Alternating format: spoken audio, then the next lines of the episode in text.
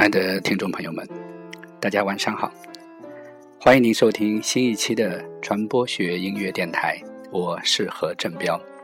现在是美国中西部时间五月十五日的晚上十一点钟。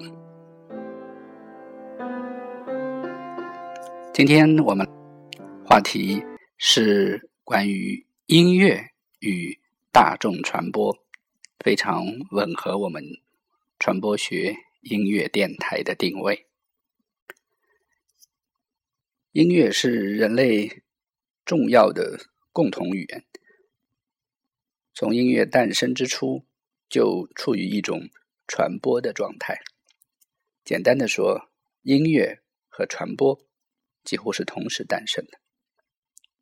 在西方的经典传播学的教科书里面，都会有关于音乐。制作、传播乃至广播的重要内容，在西方学者看来，早期的音乐传播是和基督教的传播密不可分的。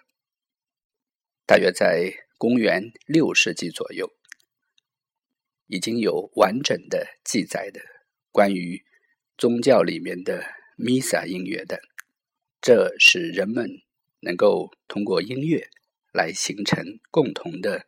文化乃至价值观，当然，早期的音乐这种正规的传播模式都是服务于教会的。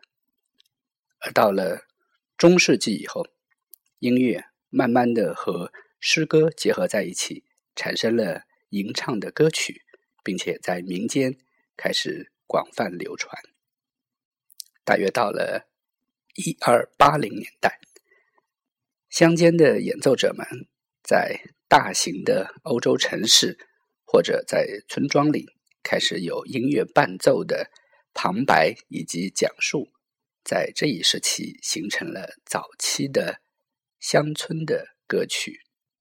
而到了十四世纪，作曲者和音乐的表演者，不论是宗教领域的还是世俗领域的，都开始成为一种。重要的文化的现象，乐器的演奏、歌曲的编排，都已经呈现出了重要的面貌。这一时期也就开始进入了文艺复兴的时期。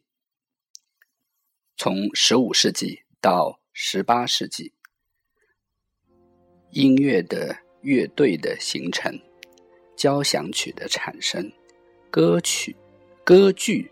这些音乐形式的不断的完善，已经使音乐成为一种带有娱乐性的大众传播工具。在当时，那些重要的作曲家，在意大利、在法国、在德国，包括莫扎特、维瓦尔第、巴赫、韩德尔、舒伯特、贝多芬等。开始享有国际的声誉，他们的作品，比如像维瓦尔第的《四季》、贝多芬的《第九交响曲》等，直到今天，在几个世纪以后的今天，还在被广为的演奏、录制和传播。我们现在听到的，是我本人非常喜欢的一首莫扎特的音乐作品。作品号是第三百三十九号，翻译成中文应该是四声部的晚岛曲，或者有翻译成圣者庄严的晚岛。这部作品在莫扎特的音乐里面是比较少被演出的，它带有宗教的色彩，又具有世俗的美。演唱者是著名的歌唱家。卡纳瓦，而指挥是我非常喜欢的，以细节的演奏见长的 Colin Davis，他最擅长的就是伦敦交响乐团。我们一起来听一段莫扎特的古典作品。你现在收听的是传播学音乐电台，我是何振彪。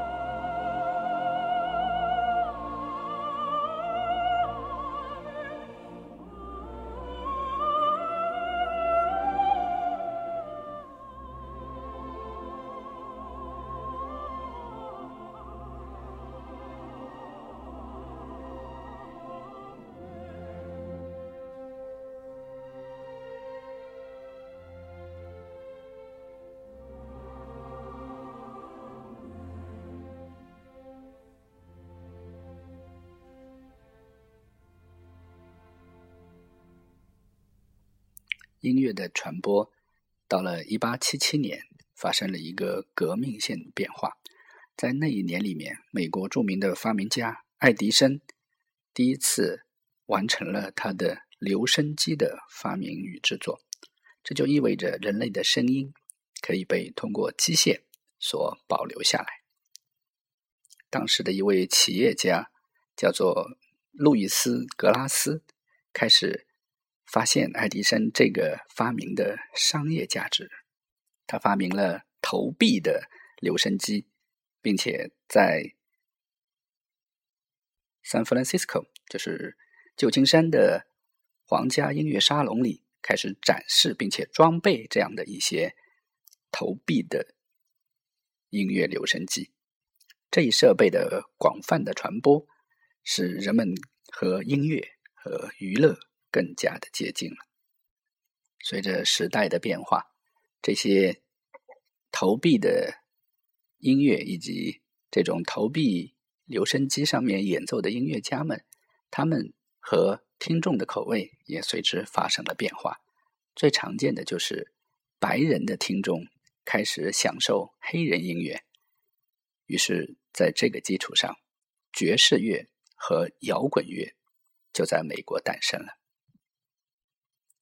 在美国，爵士乐产生自 ragtime，也有翻译成拉格泰姆的。拉格泰姆经常会被人们和一部著名的小说，就是。前年改编成电影的《了不起的盖茨比》结合在一起，《了不起的盖茨比》（The Great Gatsby） 就是展示 ragtime 这个时代的文学作品。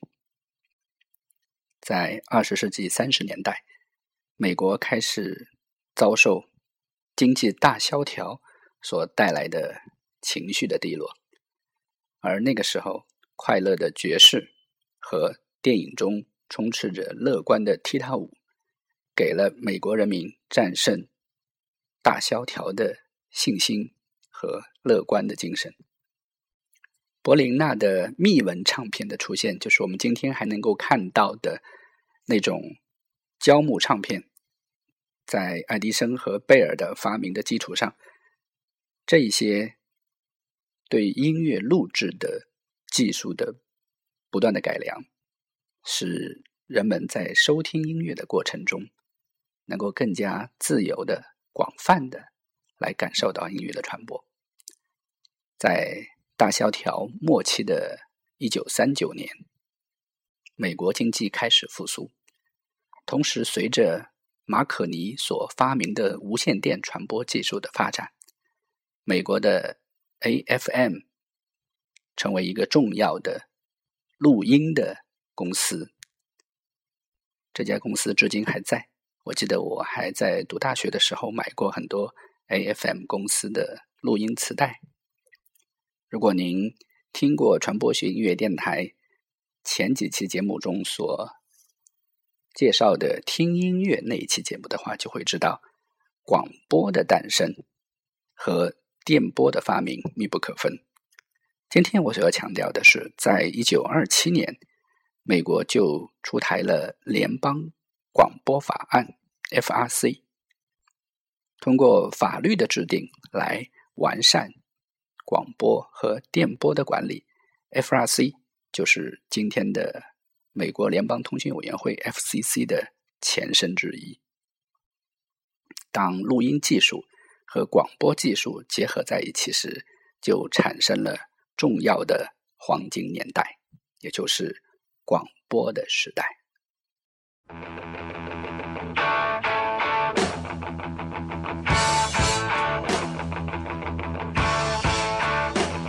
现在我们听到的是 Led Zeppelin 乐队的《Communication Breakdown》。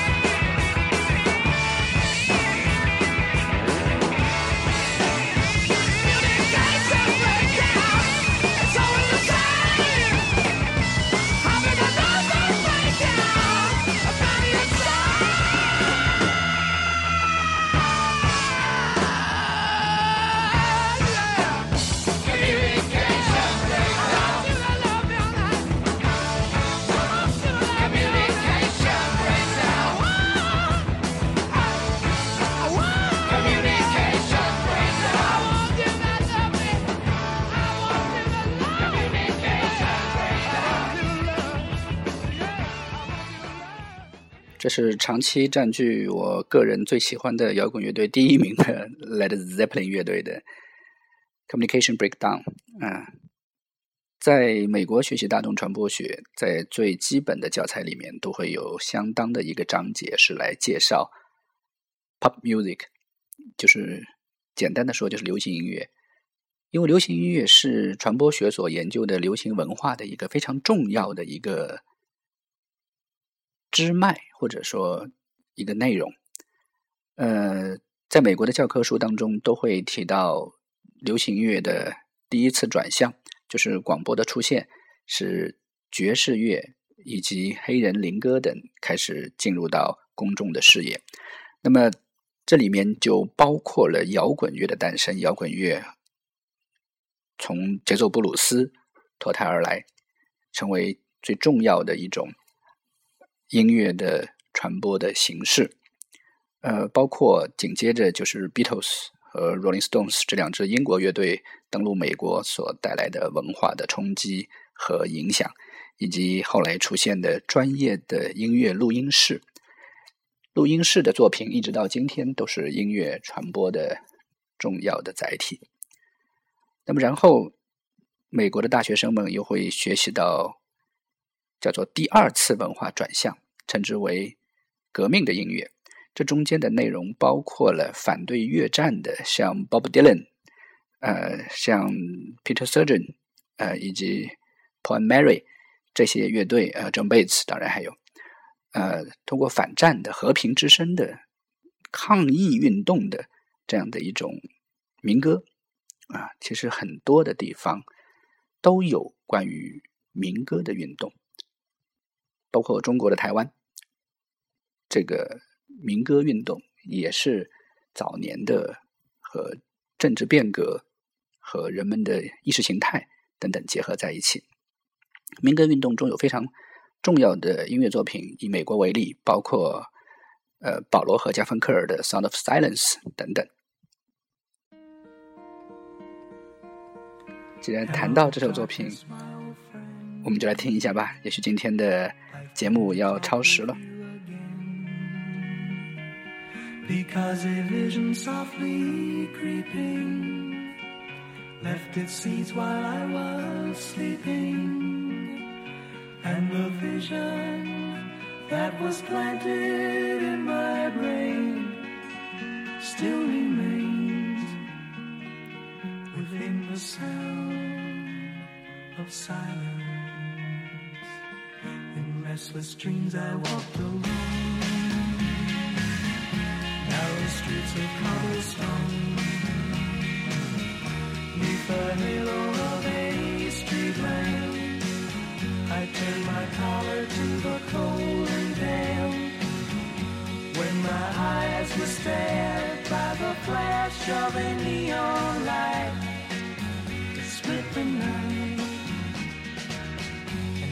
the sound of silence. And in the naked light I saw ten thousand people, maybe more. People talking without speaking.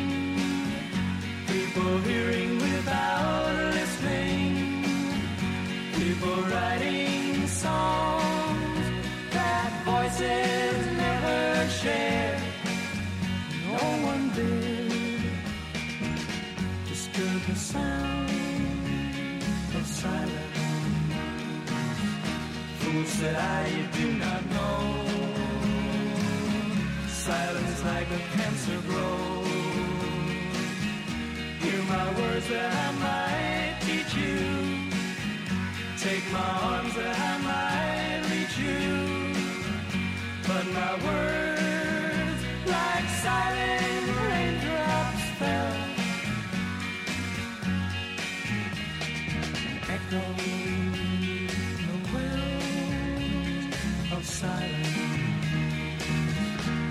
and the people bowed and prayed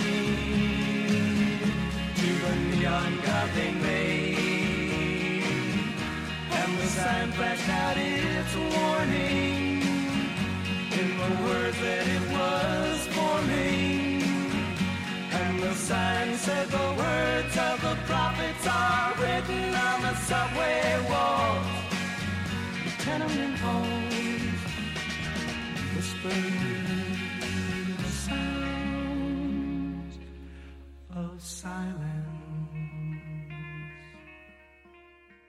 保罗和加芬克尔这首《寂静之声》，其实是为民歌运动、美国的民歌时代画上了一个短暂的句号。虽然后来还是有很多优秀的美国的民歌，甚至每年都会登上啊 Billboard 排行榜或者是格莱美音乐奖，但是那个时代在这首歌曲之后，我认为是终结了。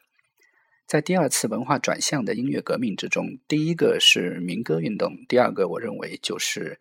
啊，迷幻之声，像 Jimmy Hendrix 啊这些迷幻乐队，包括伍德斯托克音乐节等等，在那个时代形成了另外的一次音乐的高潮。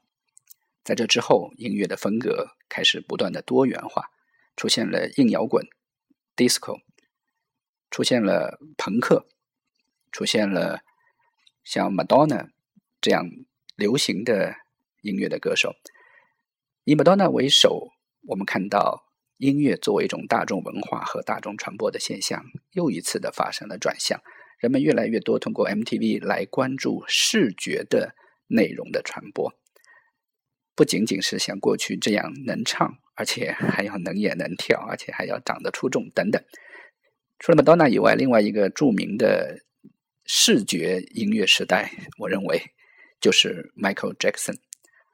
当然，我想今天节目中没有那么多时间 来播放我们谈到的这些音乐人的音乐作品。那么到了九十年代，我认为是非主流音乐和独立音乐的出现，包括 Grunge、包括 Nirvana、包括 s o n g a r d e n 这些乐队。那当然还有介于这些之间的，既有主流的身份，又有另类的音乐色彩的，像 U2、像 R.E.M. 等等。啊，说到这些乐队的名字的时候，我仿佛又回到了自己二十多岁的时候。可惜，这样灿烂的一个音乐时代，伴随着互联网的深入应用，似乎开始进入到一个让人觉得迷惑的时代。所有的讲述这个内容的教师们，都会在美国的传播学课堂上提到一个问题：Is the Internet killing？Radio and music，互联网谋杀了音乐产业和广播节目嘛？我想，我个人的答案当然是否定的。如果没有互联网，你可能听不到由何振彪来主播的这个传播学音乐电台。至于是不是互联网谋杀了音乐产业，我想把这个问题留给我们节目的非常忠实的听众之一。Universal 环球唱片中国办事处的沈丹阳先生，他也许会有不一样的看法。在节目中不播放一首中文歌曲怎么可以呢？这毕竟是我们关于中国学者的传播学的思考。赵永华，听我唱这首歌。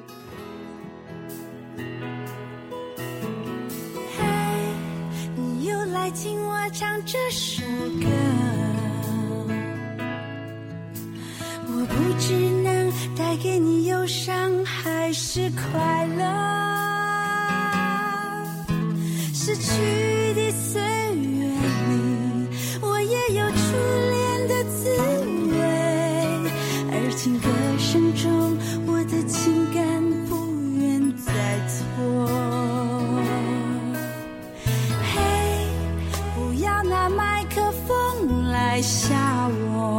不要拿麦克风来吓我。在惊吓中长大的孩子容易早熟。我亲你的心，我明了你的企图。在掌声中，我不愿唱你点的歌。在掌声中，我不愿唱你点的歌，真棒。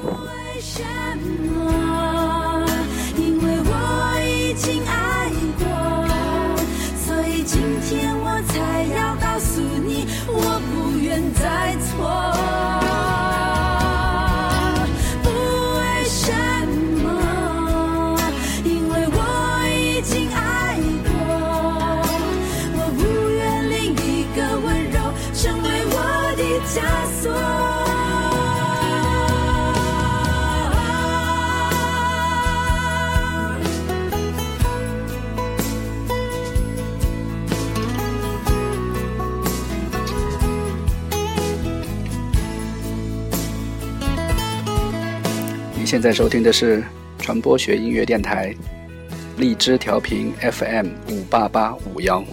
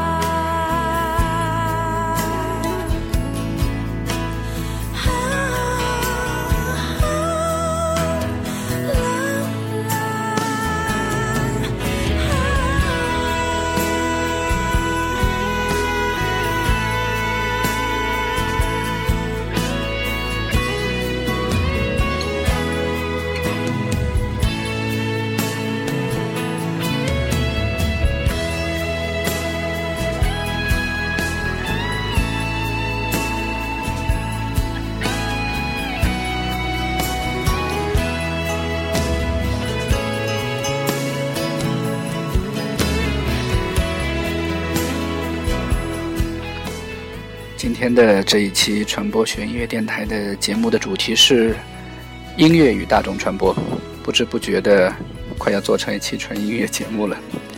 在今天，音乐和广播本来是两个两个独立的产业，但是因为共同的面对着互联网的影响，这两个产业走得越来越近了。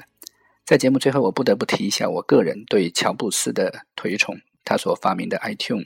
就是很完美的把线上音乐销售和 iTune 内置的广播结合在一起。现在 iTune 走得更远，很多乐队都有在 iTune 上面的专门针对 iTune 的观众所进行的首演。所以我在想，音乐和广播其实都是人类文明传播的创新和进步，不论是音乐还是广播，同时都在发展。今天又多了一个互联网。对于研究、观察和参与传播以及传播学的学者、爱好者或者个人来说，这都是一件好事情。关键是你能够在从中做什么。感谢您收听本期节目，这也是我个人做的非常愉快的一期节目。虽然我带到美国来的音乐已经播放的越来越少了，存货不多，不过我会想办法。非常感谢您的收听，我是何振彪，我们。下次传播学音乐电台节目再见。